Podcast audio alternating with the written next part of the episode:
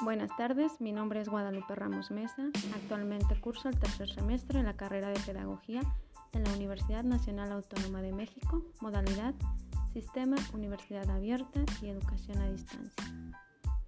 En la presente actividad intentaré establecer y ubicar la utilidad de la estadística en el campo pedagógico, recordando que la estadística es un componente indispensable en investigaciones que dependen del acopio de datos ya sea en proyectos académicos, empresariales o gubernamentales.